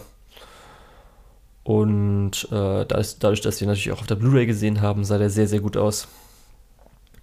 Was ich noch als kleinen Punkt habe, weil das ist jetzt einfach nur so eine Kleinigkeit, die wir übersprungen haben, weil die jetzt nicht wichtig war, aber ich noch kurz sagen will. Es gibt eine Szene, äh, wo sie am Anfang die Bonbonbox bekommt oder so, wo sie, glaube ich, zum ersten Mal ein Bonbon isst auf äh, dem Platz vor der Schule und sich fast verschluckt oder verschluckt. Mhm. Weißt du noch? Ja. Da hatte ich auf jeden Fall erstmal PTSD, jetzt so zum Spaß gesagt, weil, äh, kleine Geschichte aus meinem Leben, ich bin einmal als Kind auch fast einem Bonbon äh, gestorben. Also man musste es schon irgendwie, vier erwachsene Menschen haben mich als kleines Kind genommen an allen Vieren und meine Mutter hat mit dem kleinen Finger das Bonbon rausgeholt aus der Luftröhre. So rausgenommen. Darum esse ich auch keine Bonbons bis heute. Aber da hatte ich auch schon ein bisschen so, oh fuck, die Kindheit kommt zurück. ja. Das war, glaube ich, so, vielleicht sogar eine der Szenen, wo ich am meisten reagiert habe im Film. Wo, wo es halt wirklich nur aus eigener Erfahrung leider so war. Na gut. Wollte ich kurz anbringen, weil das hätte ich mir kurz aufgeschrieben gehört. ja. Aber was sagst du denn zum Film? Du hast ihn jetzt zum ersten Mal gesehen. Ähm, ja, wie gesagt, ich habe ein bisschen andere Motive rausgelesen, als das vielleicht äh, ursprünglich geplant war. Ähm, die Wohlstandsverwahrlosung war jetzt nicht so das, wo ich als erstes dran gedacht hätte. Ähm, aber ich habe es jetzt zwischendrin schon mal gesagt, ich finde, ähm, äh, In This Corner of the World macht das, was dieser Film macht, besser. Ähm, aber das soll ja natürlich ne, jetzt nicht heißen, dass der Film schlecht ist. Wobei man halt natürlich bedenken muss, dass da ungefähr 20 Jahre äh, Filmhistorie und auch Anime-Historie dazwischen liegen, zwischen den beiden Filmen. Natürlich kann dann der aktuellere Film auf deutlich mehr zurückgreifen. Ähm, deswegen tut es mir fast ein bisschen leid, dass ich den Vergleich jetzt schon so oft gebracht habe, aber ähm, ich glaube, es ist trotzdem relevant. Ähm, ja, insgesamt ähm, ist der Film schon sehr spannend und hat auch äh, obwohl das Ende natürlich am Anfang äh, bekannt ist, äh, einen sehr guten Spannungsbogen aufgebaut. Äh, ja, insgesamt würde ich auch sagen, es ist ein sehr guter und sehr empfehlenswerter Film. Ja. Ja. Ich erwähne auch nochmal. Ich bin, ich bin froh, dass wir jetzt den äh, schwersten Film von den von ja. Studio Ghibli jetzt schon mal haben und ab jetzt wird es deutlich fröhlicher, glaube ich. Ja. Und ich erwähne auch nochmal, in Corner of the World habe ich so klar, ich würde beides bei mir zumindest auf dem gleichen Niveau machen. Aber mhm. in Corner of the World hat auch so ein paar Aspekte, die ich auf jeden Fall auch besser, interessanter finde als jetzt zum Beispiel hier. Gut, dann kommen wir jetzt zum zweiten Film dieses Double Features, Mein Nachbar Totoro. Das ist der Miyazaki-Film äh, dieses Double Features und zumindest Totoro ist jetzt heutzutage auch das Maskottchen von ähm, Studio Ghibli. Ich habe den Film vorher noch nicht gesehen. Ich habe den tatsächlich vorher schon mal gesehen, aber das ist ein bisschen länger her gewesen.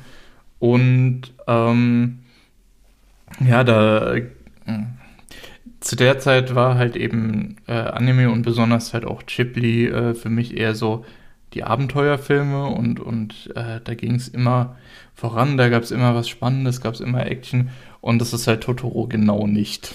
ähm, weswegen ich zu dem Zeitpunkt gedacht habe, oh, das ist ja, naja, äh, wobei ich jetzt natürlich das Ganze ein bisschen anders sehe. Ja, ich war jetzt vorher meist nicht so der größte Fan von Totoro kam ich dann auch gleich so, ich finde halt das Design speziell ähm, mit den Zähnen, wenn die Zähne nicht da sind, äh, finde ich eigentlich ganz gut. Ist natürlich äh, für die meisten wahrscheinlich ganz süß, aber das ist nicht so mein Ding. Was jetzt natürlich sehr interessant ist, ähm, weil wir haben jetzt in äh, Folge dieser Reihe Panda Gu Panda gesehen, Mhm. Und ich hatte ja den Film noch nicht gesehen. also ich hatte noch nicht Totoro gesehen, aber mir war ja auch schon dann auf jeden Fall klar, dass es ja so ein bisschen so der Vorgänger dazu ist. Also da gab es schon einige Parallelen, nicht nur vom Design von Panda zu Totoro, sondern jetzt ja, auch. aber auch in den Bewegungsabläufen von den Mädchen und Ratschlagen und so weiter. Ja. Ist ja auch sehr, sehr äh, ähnlich. Ja, aber worauf ich jetzt hinausgehen will, ist das animierte Intro, was wir jetzt am Anfang mhm. haben dieses skizzenhafte Intro mit natürlich einer Titelmelodie, später auch ja. am Schluss, kann ich schon mal spoilern, ist Sehr auch nochmal schön. schön, wo statt Panda, Go Panda ist dann am Schluss Totoro, Totoro. ja. Das heißt, natürlich kann man auch nochmal eine schöne Parallele schlagen. Ja. Dann ist mir danach sofort aufgefallen, dass wir keine Blu-ray mehr schauen, sondern jetzt auf Netflix. Das heißt, die Bitrate Gerade das Problem ist nämlich auch, weil das natürlich äh, ist ja alles noch mit Cell Animation. Das heißt, ähm, es mhm. wurde alles abfotografiert. Da komme ich auch noch gleich dazu. Irgendwie kam mir so vor, ich weiß nicht, ob es an wirklich dem Film oder wirklich an dem Netflix-Bitrate liegt, dass halt, ähm, aber jetzt egal, ist mir egal, aber dass zumindest das Bild dadurch auch manchmal ein bisschen krisseliger ist, was natürlich der Bitrate nochmal äh, das Ganze verschlechtert. Aber das ist jetzt, hat nichts mit Film zu tun. Gut, es beginnt damit, dass unsere zwei oder Hauptcharaktere, also die Familie, zieht aufs Land. Mhm. Äh, wir haben einmal. Übrigens, äh, um das gerade kurz einzuordnen, das ist tatsächlich, findet das Ganze ja dann auch in der Nachkriegszeit statt. Ja. Also äh, direkt äh, nahtlos angeschlossen von äh, äh, ja, die letzten Glühwürmchen. Und ähm, wir haben halt eine, hier zumindest sehen wir einfach nur eine dreiköpfige Familie. Das ist der Vater, das ist einmal Satsuki, die Teenager, zwölfjährige, keine Ahnung, irgendwie so, äh, Alter rum. Und May, die kleine Schwester, die halt dann irgendwie so fünf Jahre, keine Ahnung, irgendwie sowas ist. Mhm. Genau, und wenn ich auch Land sage, ist halt wirklich einfach wirklich Land. Das ist nicht irgendwie Kleinstadt oder so, auch wenn irgendwas so ein bisschen Dorfzentrum in der Nähe ist sondern das ist wirklich, wie man sich immer vorstellt, mit Reisfarmen. So eine richtige Bruchbude auch noch. Und da ist dann so ein riesiger Wald, der, glaube ich, unrealistisch ist, oder? Oder bin ich jetzt Ja, so? das, sind, das ist auf jeden Fall ein, in Anführungszeichen, magischer Wald mit eben den äh, magischen Kreaturen, wie zum Beispiel auch Totoro und seine Gang. Ja. Aber auch diesen magischen Aspekt haben wir ja vorher schon mit den Grußwesen gesehen, die ja auch äh, ein ja, Stammgast für Chipley sind. Ne? Ja. Was mir zuerst aufgefallen ist, weil als sie noch im Auto sind, da sagen sie auch, dass sie schon richtig Bock drauf haben. Ich so, ey, das Land ist, ach, ich weiß nicht, wir sind ja auch irgendwo in der Kleinstadt aufgewachsen, Stadtleute, als wirklich Großstadtleute würden sagen, dass sie auf dem Land aufgewachsen sind, aber würde ich jetzt nicht sagen. Und echt, wenn ich das sehe, holy shit.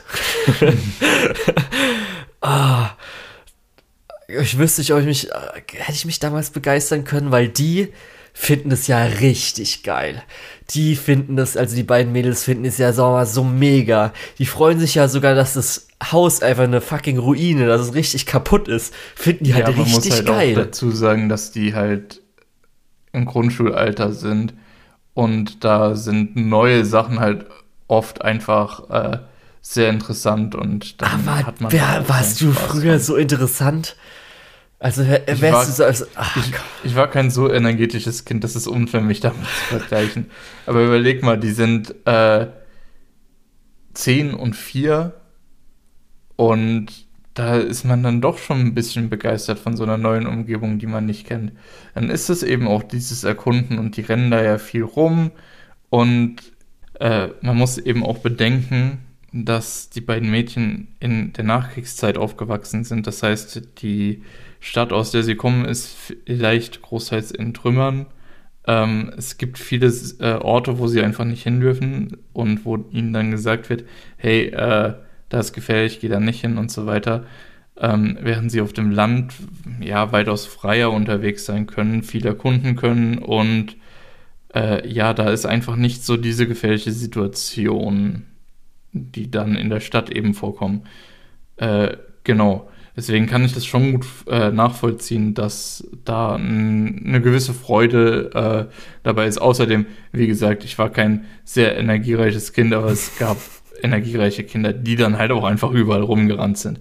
Also das ist ein, irgendwie ein seltsamer Punkt, um sich da äh, dran aufzuhängen. Ja, vielleicht ist, bin ich auch ein bisschen neidisch und weil eh auch gerade bei, bei, mir im Leben so ein bisschen geht mit äh, sich für reale Dinge interessieren und zu viel irgendwie im Digitalen hängen oder so, dass da jetzt auf einmal das halt äh, so in der Kindheit damals so gab es ja noch gar nichts einsetzt. Digitales, noch nicht mal Fernsehen. Die haben gerade mal ein mhm. Telefon und dann halt da Spaß haben auf dem Land und so weiter. Ja. ja. Und es geht ja halt wirklich dann, als sie ja aus dem Auto sind, ist ja Energie wie noch was. Also sie rennen erstmal mhm. los, dann das kaputte Haus, dann da, geht's ja komplett durchs sagen, Haus, findet die Treppe. Holy shit. da, da muss ich auch sagen, gerade energiereiche Kinder, wenn die nach einer langen Autofahrt irgendwo angekommen sind, dann wird erstmal gerannt. Das ist, äh, ja. ja. Das ist eigentlich normal, glaube ich. Ja, aber zumindest der Vater kommt gut mit klar. Also bei mir, ich muss schon sagen, mhm. ich hätte, glaube ich, lieber ein ruhigeres Kind. Aber wenn er es gut findet, okay. Ja, ich glaube, wenn es wenn sowas dann, wenn es dann um deine eigenen Kinder geht, dann siehst du das auch ein bisschen anders, denke ich mal. Ja. Äh, ja. Ich fand zumindest interessant dann äh, das Haus, dass es halt echt so eine komplette Bruchbude war, wo sie ja fast auch noch das eine Vordach fast zerstört hätten am Anfang. und auch so die Badeecke und so weiter. Und du hast ja schon erwähnt, die ersten magischen Elemente kommen so ein bisschen, fantastischen Elemente mhm. mit den Ruß, äh, hieß es Geistern, wie hieß es? Ja, diese Rußwesen, wie gesagt, ja, die Rußwesen. kommen ja in verschiedenen Ausführungen in den Ghibli-Filmen auch häufiger vor. Ja. Ich hatte hier mir kurz noch, das hatte ich nämlich im Kopf, als sie durchgerannt ist und so weiter, fand ich so eine kleine Animation mega gut und zwar ähm, ist ja so eine Eichel runtergefallen oder so. Und ich glaube, sie ist dann irgendwie so am Rand langgerannt, während der Vater in dem Moment äh, gerade reinsteigen wollte ins Haus und mhm. dann über sie drüber so nochmal stolpern musste oder so. Und das fand ich schon mal sehr gut, weil das ja auch, hatten wir natürlich jetzt in Glühwürmchen nicht so arg erwähnt, aber dass die Ghibli-Sachen ausmacht, dass es halt so ein paar Sachen gibt, die halt animiert mäßig nicht sein mussten, aber halt so für äh, diese, diese Kleinigkeiten äh, in der Charakteranimation dann da sind. Und dieses Ganze einfach so abrunden. Das finde ich echt einfach, das finde ich Generell diese, die erste, boah, halbe Stunde, 40 Minuten sind es ja, bis sie zum ersten Mal auf Totoro treffen. Ja. Ähm, diese äh, erste Phase des Films ist einfach fantastisch, weil es ist so viel Energie drin, es ist alles so gut animiert und äh, die Figuren sind auch so gut charakterisiert, allein durch ihre Bewegungsmuster und ähnliches. Mhm. Ähm, Finde ich, ist äh, gerade visuell mehr als eindrucksvoll. Ja. Dann haben wir eh alles so ein bisschen Landleben, ein bisschen Wasser holen, Treppe im Haus suchen, putzen, die eine Großmutter vom Nachbarn, die dann auch später auf alles aufpasst, wo wir dann auch äh, hier Kanter nochmal sehen, der es vorbeibringt, wo dann dieses typische äh, in dem Alter, ich mag keine Jungs, ich mag keine Mädchen. Ähm, mhm. Genau, die man am Anfang schon gesehen hat, den Kanter halt mit seinem Hut da. Und dann erfahren wir zum Glück, dass die Mutter noch nicht tot ist. Weil natürlich denkt man, okay, die gehen jetzt zu dritt dahin, ist der Vater alleine und man kennt es ja, Mutter vielleicht tot. Aber sie ist zumindest nur irgendwo in der Nähe im Krankenhaus, weil sie ein bisschen äh, kränklich anscheinend ist und irgendwas hatte. Ja, und dann hoffentlich irgendwann im Laufe des Films vielleicht auch nach Hause kommt. Ja. Ja. Dann. Auch das ist ja dann später Quelle von relativ viel Drama, aber ja. ja. Dann äh, erfahren wir natürlich, dass Satsuki ist im Schulalter, das heißt, sie muss zur Schule, hat auch schon eine Freundin gefunden, weil so ein Kind findet auf jeden Fall Freunde. und ähm, äh, dann der Vater arbeitet halt irgendwas, wo er was schreiben, zeichnen muss. Und dann sehen wir auch May, wie sie halt, ach, sie ist, da sieht sie halt echt süß aus mit dem Hut und der Tasche, wie sie halt sich so mit ihrem Lunchpaket dann aufmacht und erkundet. Das ist halt, äh, finde ich schön. Und da gibt es so auch eine tolle Einstellung. Irgendwie bei Totoro ist mir jetzt öfters mal mehr sowas aufgefallen als äh, natürlich im realistischen ähm, Glühwürmchen. Wo er, ähm, also der Vater, schreibt gerade irgendwas und man sieht sie, wie sie im Hintergrund Sachen macht. Und das äh, finde ich so als Einstellung immer schön. Also auch, dass man auf verschiedenen Frame Paces halt auch Animationen sieht an sich. Ist jetzt auch nicht so oft. Auch wenn es mhm. natürlich nur übereinander gelagert ist, jetzt ein bisschen einfacher. Aber ähm, das fand ich halt ganz schön, so diese Einstellung, wo man sieht, wie sie halt Spaß hat und ihr halt was macht. Und da finden wir oder sehen wir zum ersten Mal einen anderen Geist. Ich weiß nicht, wie du es bezeichnen würdest. Was sind das? Haben die einen Namen, diese weißen? Kleintotos? Ich glaube nicht, dass die Namen haben. Okay. Ich bin's, ich habe es vorhin auf jeden Fall auch, äh, mir sind vorhin auf jeden Fall auch keine Namen eingefallen. Ja. Die sind auf jeden Fall, also der, diese weißen Dinger, die hat man ja mal Intro am Anfang am Rand gesehen. Die sind auf mhm. jeden Fall mega süß. Also die haben ein richtig süßes Design. Dann haben wir, was ich jetzt als auf jeden Fall Klein Totoro bezeichnen würde, was ja so einen gleichen Farbstil ist, der dann äh, später oder jetzt schon die Eicheln stiehlt. Nee, der stiehlt, der stimmt, der stiehlt da schon die Eicheln. Der kommt dann mit dem Weißen raus. Dann May verfolgt dann die beiden und kommt zu Totoro.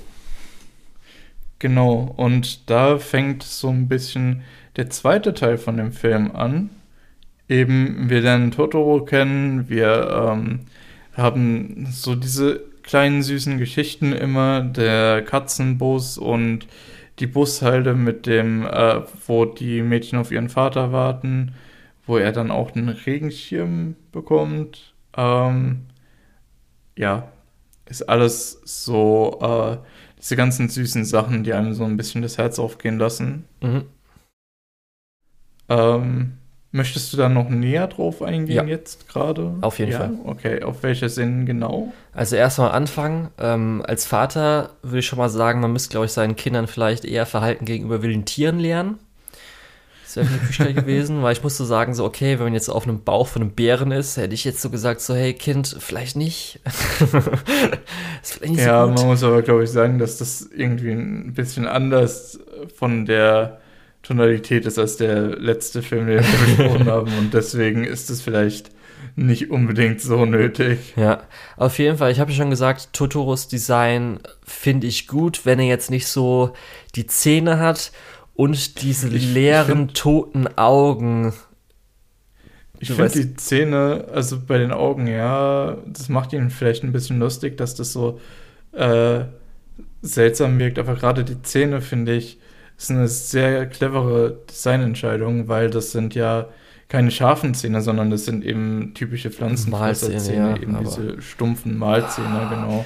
Nee, ähm, also gerade, ich habe ja schon mal gesagt, das hatte ich ja auch beim Panda nicht so gemocht, diese ähm, Grinsekatzen-Zähne. Äh, Und, aber nee, ich meine halt, wenn er diesen gerade Ausblick hat, den finde ich halt diesen ja, wo er ins Leere starrt. Ja, das ist für mich so ein richtiger Serienkiller-Blick. Also, wenn, wenn hinter dir auf, also das ist so ungefähr, wenn ich zum Beispiel irgendwie im Bad stehe und du dann auf einmal die Tür zumachst und dann halt Totoro mit dem Blick hinter dir steht. Also, come on. okay. Ja, das ist auf jeden Fall, das gefällt mir nicht so gut, wenn das ist. Sonst gefällt mir, also wenn er immer so links hin und her guckt, äh, finde ich ihn halt auf jeden Fall auch knuddelig süß. Und dann, ähm, kurz danach, ist mir dann zum ersten Mal, glaube ich, jetzt auch, ich weiß nicht, ob es bei Nausicaa, ich glaube, bei Nausicaa ist mir auch noch aufgefallen, weil ich ja gesagt hatte, die Musik. Mhm. Bei Nausicaa hatte ich damals gesagt, dass da die Musik so gefallen hat, weil die so Zelda-esque wirkt. Was natürlich jetzt, weil Zelda natürlich später kam, aber halt so ein bisschen. Ähm, und hier ist mir halt zum ersten Mal aufgefallen, dass mir auch wirklich ein Soundtrack gut gefällt. Das ist nämlich das Main-Theme, was ja dann über theoretisch äh, den ganzen Film so drei, vier, fünf Mal ein bisschen anders verwendet wird. Und ja. auch so ein bisschen insgesamt, so die Musik ist mir eher mal aufgefallen als jetzt zum Beispiel die letzten Glühwürmchen, wo ich gemerkt habe, okay, das ist wahrscheinlich das Main-Theme, aber das finde ich jetzt irgendwie nicht besonders. Oder halt auch weiß nicht, Schloss im Himmel könnte sein, dass da was Gutes war, aber meistens eher für mich unterstützend als auffallend. Und da war zum ersten Mal zumindest, als man dann diesen riesigen Baum gesehen hat, wo dieses Main-Theme reingeht. Und das hat mir dann schon mal gut gefallen. Es war schön, so dieses magische. Ja. Und da können wir auch wieder äh, Hisaishi ähm, für danken, der ab jetzt sehr, sehr viele Soundtracks äh, komponiert. Ja. Für die kommenden Ghibli-Filme. Ja. Gut. Ähm, ich muss sagen, ich hatte auch, als es so am Anfang angefangen hat, man braucht ja immer ein bisschen, bis man im Film ist, dann merkt man so, oh, ich bin gerade so, ich würde es mal als Flow-State bezeichnen, wo dann man so ein mhm. bisschen im Film drin ist. Wenn man äh, immersed ist. Ja, richtig. Ich hätte auch gar nicht, glaube ich, so diese ganzen fantastischen Elemente gebraucht. Mich hat dieses Slice of Life von halt irgendwie Japan auf dem Land in dieser Zeit mhm. mega interessiert. Zum Beispiel auch als dann die äh, Schulszenen kamen, wie es dann in der Schule so zugeht, dass irgendwie so ja, auch. auch so viele Kinder halt morgens halt zur Schule laufen, obwohl es ja so riesig auseinander ist, die Häuser und so. Gerade auch diese sehr liebevolle, äh, liebevollen Beziehungen in der Familie sind auch sehr, äh, ja, sehr schön anzusehen. Ja. Dann haben wir natürlich auch Kanta, einmal mit dem Fluggerät, was natürlich im Miyazaki-Film nicht fehlen darf. natürlich. Ja. Und ähm, dann zwischendrin wurde irgendwie, als äh, Satsuki auch mal so Briefe schreibt, habe ich auch so gedacht, so, ach, ich habe jetzt gerade auch wieder Bock, Briefe mal zu schreiben. Einfach mal so irgendwelchen Leuten Briefe zu schreiben oder sowas. Naja, dann, äh, ich weiß nicht, also, weil du ja schon eben gesagt hast, du willst nicht so die Szenen ausführlicher machen, als zum Beispiel jetzt kommt dann die große Szene, wo Tutoria wieder da ist, ist ja dann am Busstopp. Mhm, ja. Willst du jetzt so. Nee, ich, also wir können ruhig drüber reden. Ich denke nur, die Szenen sind alle äh, sehr bekannt und mhm. sehr oft äh, ja. Äh, und die, darauf wird sehr oft Bezug genommen. Äh, ich glaube, also wenn du drüber reden willst, sehr, sehr gerne. Ähm, aber ich würde da jetzt nicht zu sehr ins mhm. Detail gehen. Ja, also ich hätte jetzt auch gesagt, das ist natürlich, also die Busse ist die bekannteste Szene. Ähm, die hat man ja schon mal irgendwo mal gesehen, zumindest weil es ja auch im Plakat und so weiter drauf ist. Und mhm. muss auch sagen, das ist die Szene, die für mich auch am besten mit Totoro funktioniert. Also es ist so die beste Szene mit Totoro. Später ist alles so ein bisschen so auch nett, aber das ist, glaube ich, so die beste.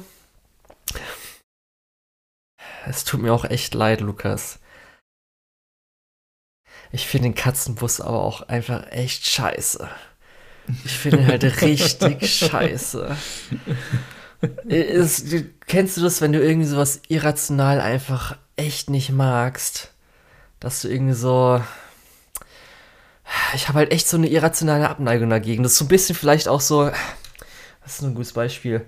Keine Ahnung, es gibt auch Leute, die keine Gurken auf Burger mögen oder so, oder? Psychopathen. nee, Spaß. ähm. Also ich mag Gurken nee, auf Burger. Nee, ich verstehe, was du meinst mit dem Katzenbus. Er ist sehr äh, außerweltlich. Es ist, ja, und wieso äh, hat der Klöten? Ein, ein wieso sehr seltsames Konzept.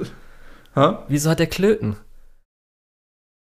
Hatte der Klöten? Ich habe nicht drauf Ja, das ist irgendwann später, als Satsuki mitgenommen wird. Da gibt es so einmal, wo sie so nach oben fliegen, wo sie dann über die Leitung gehen. Und da sieht man einmal kurz, dass er halt Klöten hat, der Katzenbus. Ey, sehr gut, dass wir Chie geguckt haben, sonst hätten wir keine Ahnung, warum der Klöten ja. hätte. Oh Gott. Auf jeden Fall, zumindest fand ich dann auch ganz schön, dass sich Satsuki dann drüber gefreut hat. Aber ja, das muss man jetzt auch nicht beschreiben. Das war auf jeden Fall die beste Szene mit Totoro, fand ich.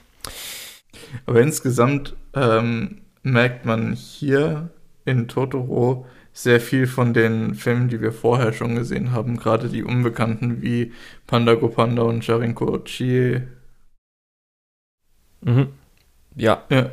So auf jeden Fall ein bisschen. Ich weiß nicht, willst wie. Ich habe ja auf jeden Fall noch ein paar, ein bisschen was zu sagen, weil du ja schon gesagt Klar, hast. So. Äh, für, für, mich durch. für mich durch. Ja, ich dann halt kommen ja langsam. nicht so dieses Scene by Scene zu machen, aber. Ja, was heißt, es ist ja nicht viel. Sie kriegen halt dann auch die ähm, Eicheln, die sie ja dann einpflanzen, wo ja dann was passiert. Zwischendrin gab es halt, ja. wo sie ja dann jetzt, weil erstmal sehr gut, wie das aussah mit den Motten Die Motten, die da an der Lampe waren, fand ich sehr gut animiert und sah sehr eklig aus. und sie ja dann so Netz gemacht hat. Und da ist mir aufgefallen, ich fand das so toll, weshalb auch mal, ähm, Satsuki lässt halt ihren Kopf auf das Kissen fallen, was halt mit irgendwie so Erbsenfüllung, ich weiß, also so kleinen Kugelfüllung, irgendwas auch immer da drin ist. Und es macht halt dieses geile Geräusch. Ich war richtig begeistert. Das, ich habe hab wirklich die Szene nochmal wiederholt, weil ich dieses Geräusch so toll fand, weil es einfach so realistisch wirkte. Sehr schön. Ja, auf jeden Fall haben sie ja dann äh, die Eicheln wachsen lassen. Dann ist Totoro mit seinem äh, Beyblade rausgekommen. Wo ich auch ja. erstmal so schönes Let it rip, zing, wo sie dann schön äh, gemacht, äh, geflogen sind nach oben, über alles drüber. Ähm, ja, und dann kommen wir schon zum Drama, was du am Anfang ein bisschen gesagt hattest. Weil. Ich, ich muss kurz sagen, ähm, das ist ja so ein Slice of Life Staple einfach, mhm. dass am Ende jemand verschwindet. äh, geht es auf Totoro zurück? Jetzt mal ganz ehrlich. Weil das Slice of Life Genre ist, glaube ich, noch gar nicht so alt. Und es kann ja echt gut sein, ne? Ja, weiß nicht. Es gab doch bestimmt auch westliche Filme, wo irgendwelche Leute immer verloren gehen dann oder so. Das, ja, nee, das aber ich, spreche jetzt. Ja, ich spreche jetzt aber spezifisch von Slice of Life Anime. Weiß ich nicht. Weil 88 ist schon. Wie viel Slice of Life gab es denn vorher? Ich glaube nämlich tatsächlich, dass äh, Totoro einer der äh, ein äh, Medienerzeugnis ist, was das durchaus mitbegründet hat. Jetzt mal vollständig Lukas, unironisch. Da kannst du gerne nachforschen und in der nächsten Episode, also nicht Ghibli-Episode, kannst du gerne ein kurzes Referat darüber halten. Nein, danke. Okay. ja. Auf nee, aber das ist halt einfach was, was ich mir sehr gut vorstellen könnte. Ja. Weil eben auch äh, das gar nicht so eine typische Storystruktur hat. Ähm, dann hieß es ja auch, haben wir ja schon kurz drüber gesprochen, dass eigentlich niemand an den Film geglaubt hat. Mhm. Ähm, und er also ist es hat nicht niemand nicht so dran geglaubt. Zumindest der Producer, ja, der eine, ja, nee, der auch Mitbegründer von Ghibli Du, du weißt, war, was ich meine, ne? ähm, und auch die, die Spannungskurve ist ja in dem Film eigentlich sehr flach. Es passiert ja gar nicht super viel, was ja auch eher ungewöhnlich ist. Deswegen äh, denke ich mal, dass das vielleicht, also ich kann es mir gut vorstellen. Mhm. Ähm, vor allem, wie gesagt, dann dieser typische Plotpunkt, äh, dass am Ende jemand verschwindet, ist ja äh, dann doch durchaus, äh, ja, liegt ja so ein bisschen auf der Hand. Ja. Auf jeden Fall. Das Drama ist nämlich, dass ein Telegramm, also nicht Telegram, die App, sondern ein wirkliches Telegramm äh, zur Familie ankommt, aber weil der Vater gerade an einem Tag woanders arbeitet, weil er natürlich nicht mhm. irgendwie äh, Homeoffice machen kann oder so, größtenteils, ähm, äh, fängt Satsuki das halt ab und da steht halt, dass es vom Krankenhaus ist und der Vater bitte anrufen soll. Weshalb natürlich Satsuki äh, ganz aufgelöst ist, läuft halt mit May, beziehungsweise May läuft ihr halt hinterher, laufen äh, zu Kantas, dem Jungen, ähm, der, wo auch langsam man merkt über den Film, dass er leicht äh, einen Crush bekommt auf äh, unsere Satsuki. Und sie zum Onkel gehen, weil der ein Telefon hat. Weil halt, hat halt nicht jeder ein Telefon. Ruft halt an, äh, rufen halt dann im Krankenhaus an. Wieder zurückgesagt, dass sie jetzt äh, noch mal länger da sein muss, anstatt das nächste Wochenende zu kommen, weil sie jetzt wieder ein bisschen krank ist. Und ähm, ja, dann gibt es die tolle Szene, wo halt dann Satsuki, nachdem Mei öfters mal, weil sie ein kleines Kind ist, schon geweint hatte im Film, Satsuki jetzt komplett aufgelöst ist, weil es schon mal war. Und als es schon mal war, ist dann halt diese, dieser lange Krankenhausaufenthalt gewesen. Und was ist jetzt, wenn mhm. irgendwie die Mutter stirbt, was sie auch vorher sogar schon gesagt hat, wahrscheinlich aus der eigenen Angst heraus in dem Streitgespräch zwischen ihr und äh, May wo sie dann von der Oma äh, äh, beruhigt werden muss. Und May hat halt irgendwie diesen komischen Kolben da, den sie halt an der Mutter geben will, rennt halt weg. Und ja, dann findet sie anscheinend nicht mehr zurück. Das heißt, jetzt wird eine Suche gestartet. Ja, ja man äh, zu dem mit dem Krankenhaus, mit dem Telegramm, ist ja, wir dürfen ja auch nicht vergessen, dass sie sich vorher sehr drüber gefreut haben, dass die Mutter angeblich bald wieder zurückkommen kann. Mhm. Äh, was ja das Ganze nochmal ein bisschen verstärkt hat. Äh, ja, und May wollte ja auch zumindest äh, nicht, dass ihre Mutter länger wegbleibt. Ja. Genau. Genau. Dann haben wir halt, dass die, dass jetzt einfach Satsuki rennt und rennt und rennt. Haben wir auf jeden Fall die Ghibli-Rennanimation mit den Sounds. Mhm. Ich hatte zwischendrin hier noch mir so aufgeschrieben, Kanta I Feel You. Als, das war schon bevor May weggelaufen ist, aber als May einmal heult und äh, will, dass die Mama da ist und er einfach nur so nebendran ist und ich sage, I feel you. ich weiß auch nicht, was ich jetzt machen soll. Aber gut, nee, ähm, zumindest, aber niemand sagt, dass sie da ist. Wird dann noch ein Schuh gefunden, der es zum Glück nicht ist. Und dann, ähm, ach, es gibt auch noch diese eine Szene, das will ich kurz erwähnen. Wie Kanter Fahrrad fährt. Was war das denn bitte? der ist irgendwie so halb schief im Rahmen drin, weil er halt zu klein für das Fahrrad ist. Und ich so, hä? Geht das? Ja. Aber hat er auch das Bein auf der anderen Seite, um das Pedal zu drücken. Ich so, was? Kann er das so gut balancieren? Okay. Also das geht schon, das ist, ist sehr anstrengend, aber es geht. Gibt dem armen Jungen ein kleines Fahrrad, was ist das denn? Okay. Wie gesagt, auch da wieder, wir sprechen über Nachkriegsjapan, ne? Ja. Zumindest ähm, Satsuki hat halt dann die gute Idee, äh, sie will zu Totoro und äh, er sucht halt seine Hilfe. Und weil Totoro mhm. halt so geil ist, äh, hilft er ihr halt. Er brüllt einmal rum und dann kommt der Katzenboss an und legt dann schön auf das Ziel jetzt äh, May um und dann gibt es eine richtig schöne Animationssequenz oder Sequenzen, wo man dann, äh, weil oft ja natürlich, äh, wenn irgendwie gerannt wird und so weiter, entweder wird halt äh, über dem Background die Kamera, sage ich mal, oder der Background wird geschoben. Aber hier wurde halt der Background richtig schön dreidimensional, damit man die Geschwindigkeit des Busses bekommt, äh, animiert Gerade einmal, als sie wirklich dann über das Feld gehen und an der Oma vorbeifliegen fahren und dann auch nochmal sieht, wie man von der Oma weggeht. Und dann äh, diese Sequenz, wo dann die Bäume schön außenrum gehen, das fand ich auf jeden Fall nochmal sehr schön. Ja, und dann fahren sie halt, nachdem sie May gefunden haben, auch nochmal ins Krankenhaus und übergeben dann mehr oder weniger den Kolben. Ja.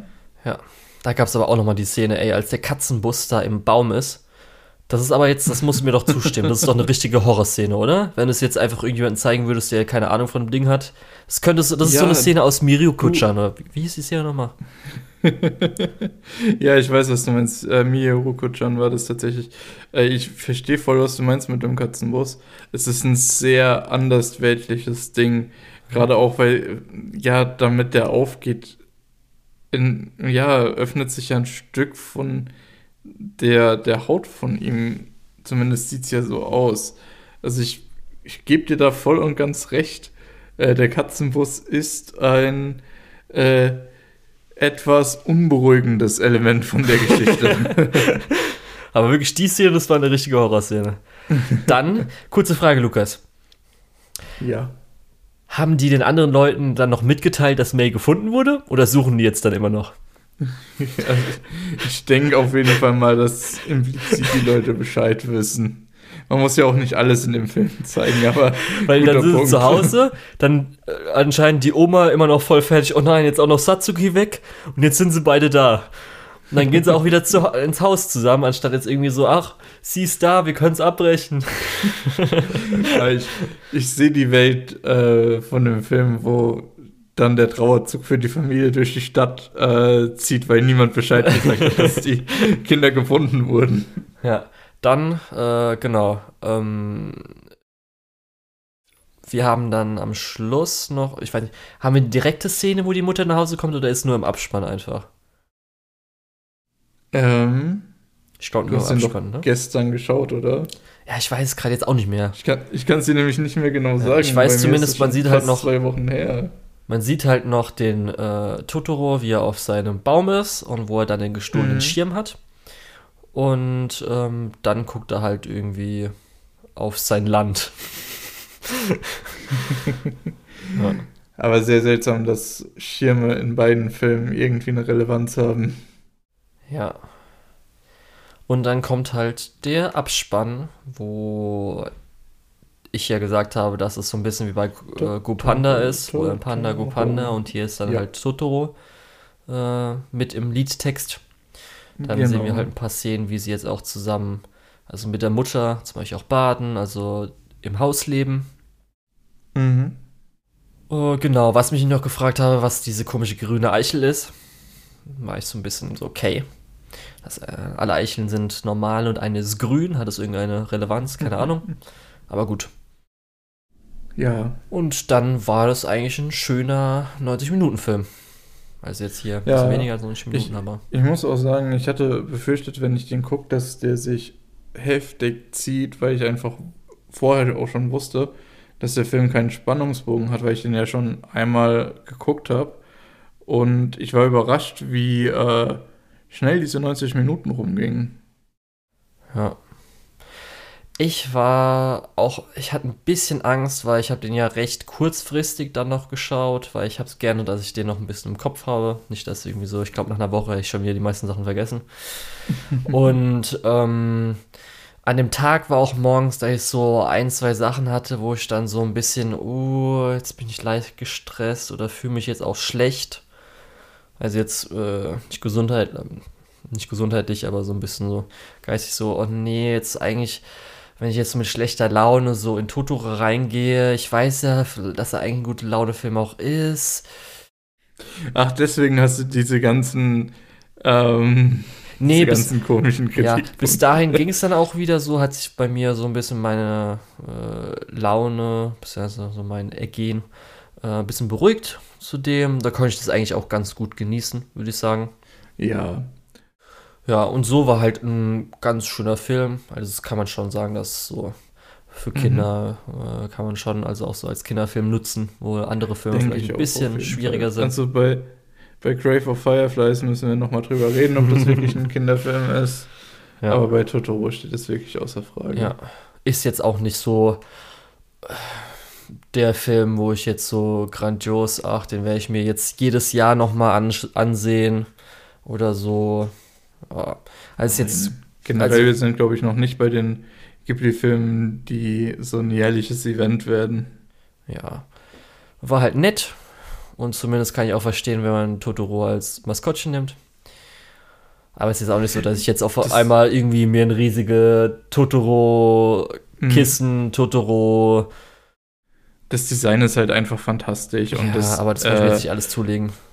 Ja, und es äh, lässt sich vor allem gut als Kissen oder als Hoodie oder als, ähm, was weiß ich, Wandposter äh, lässt sich das alles sehr gut verarbeiten. Deswegen, ich verstehe das voll und ganz. Ja. Ja, was ich jetzt nicht gewusst hätte, wenn ich es nicht im Nachhinein, man ja schon weiß, dass es einfach das Maskottchen von Ghibli wurde, äh, dass der irgendwie ikonisch werden würde, hätte ich jetzt nicht gedacht. Also so ikonisch hätte ich, habe ich jetzt auch da zum Beispiel gar nicht so wahrgenommen, so ein bisschen, ja, okay. Ja, weil ich glaube generell, dass Totoro, die Figur und auch der Film selbst so ein bisschen auch die äh, bisherige Geschichte von äh, Ghibli so als, als Figur vereint. Wir hatten ja schon ein bisschen drüber gesprochen. Ähm, vielleicht nicht ganz so direkt mit äh, Nausicaa und, und ähm, dem fliegenden Schloss, aber alles andere war ja irgendwie schon ein bisschen so, wo man sagen könnte, ja, das sind äh, die ersten Schritte, die dann zu Totoro geführt haben. Ja, und ist zumindest auch eine der bekannteren, weil wir kommen wahrscheinlich dann noch langsam so in, zu ein paar Filmen, die jetzt auch dann viele Leute, die Anime schauen und auch Ghibli geschaut haben, vielleicht auch gar nicht geschaut haben. Gibt es ein paar mhm. Sachen, die man so vielleicht sagt, okay, weil ich glaube, Totoro sind so einer der ersten Filme, wo man sagen kann, nicht, ja gucken. Nicht zu verwechseln mit Horus, den auf jeden Fall jeder Ghibli-Fan gesehen hat. Und auch jeder Anime-Fan. Natürlich, natürlich. Aber gut, dann gehen wir, glaube ich, mit guter Laune aus dieser Episode raus, oder? Aus der Folge. Ja, ich denke auch. Ich glaube auch, jetzt, nachdem wir drüber gesprochen haben, ein bisschen besser verstanden zu haben, warum die im Doppelfeature gelaufen sind. Mhm. Weil äh, ja, weil der eine zieht einen ganz schön runter und der andere äh, und endet dann auf einem optimistischen Zweig und der andere ähm, baut einen einfach wieder auf und unterhält einen ganz gut. Ja. Äh, mal auch mit ein bisschen weniger Schwere in der Thematik, mit ein bisschen weniger Spannung. Ja. Noch kleiner Fun Fact. Das erste, was ich nachdem ich Totoro gesehen habe, gemacht habe, ist, weil ich hatte, als die Nachtszenen so aufkamen in Totoro, hatte ich so ein, irgendwie so ein Gefühl bekommen. Und zwar das Gefühl, dass ich Stand By Me hören muss, und zwar die Version von König der Löwen mit Timon und Pumba. Das ist vollkommen, ich weiß nicht, das ist ein sehr spezifisches Gefühl. Richtig, Ach, ich habe keine Ahnung wieso. Das war so, das war so eine Szene, wo ich so, ey, das, das ist gerade irgendwie dieses Gefühl da, dass ich jetzt einfach, dass es da perfekt dazu passt. Das ist das, wenn ich dieses Lied anhöre, das eins zu eins einfach das, habe ich sofort nach dem Film gemacht. Sehr gut. gut. Dann, Lukas, verabschieden wir uns mal, oder? Ach ja, ich glaube schon. War heute äh, eine gute Episode, glaube ich. Ähm, ich verabschiede mich auf jeden Fall schon mal. Ähm, ja, aufs Land. Nee, keine Ahnung. Äh, generell einfach. Genau. Ciao. Ich bin der Lukas unter der Tetz und darunter unter der Tetz findet ihr mich auch. Ich glaube, du hast dich zu sehr entspannt, Lukas. Ja, ich habe mich zu sehr entspannt. Totoro war zu angenehm jetzt am Ende. Ja. Und ich war der Julian. Mich findet man unter Lukul, L-U-K-E, O-H-L auf meinem List und Twitter. Ciao, ciao.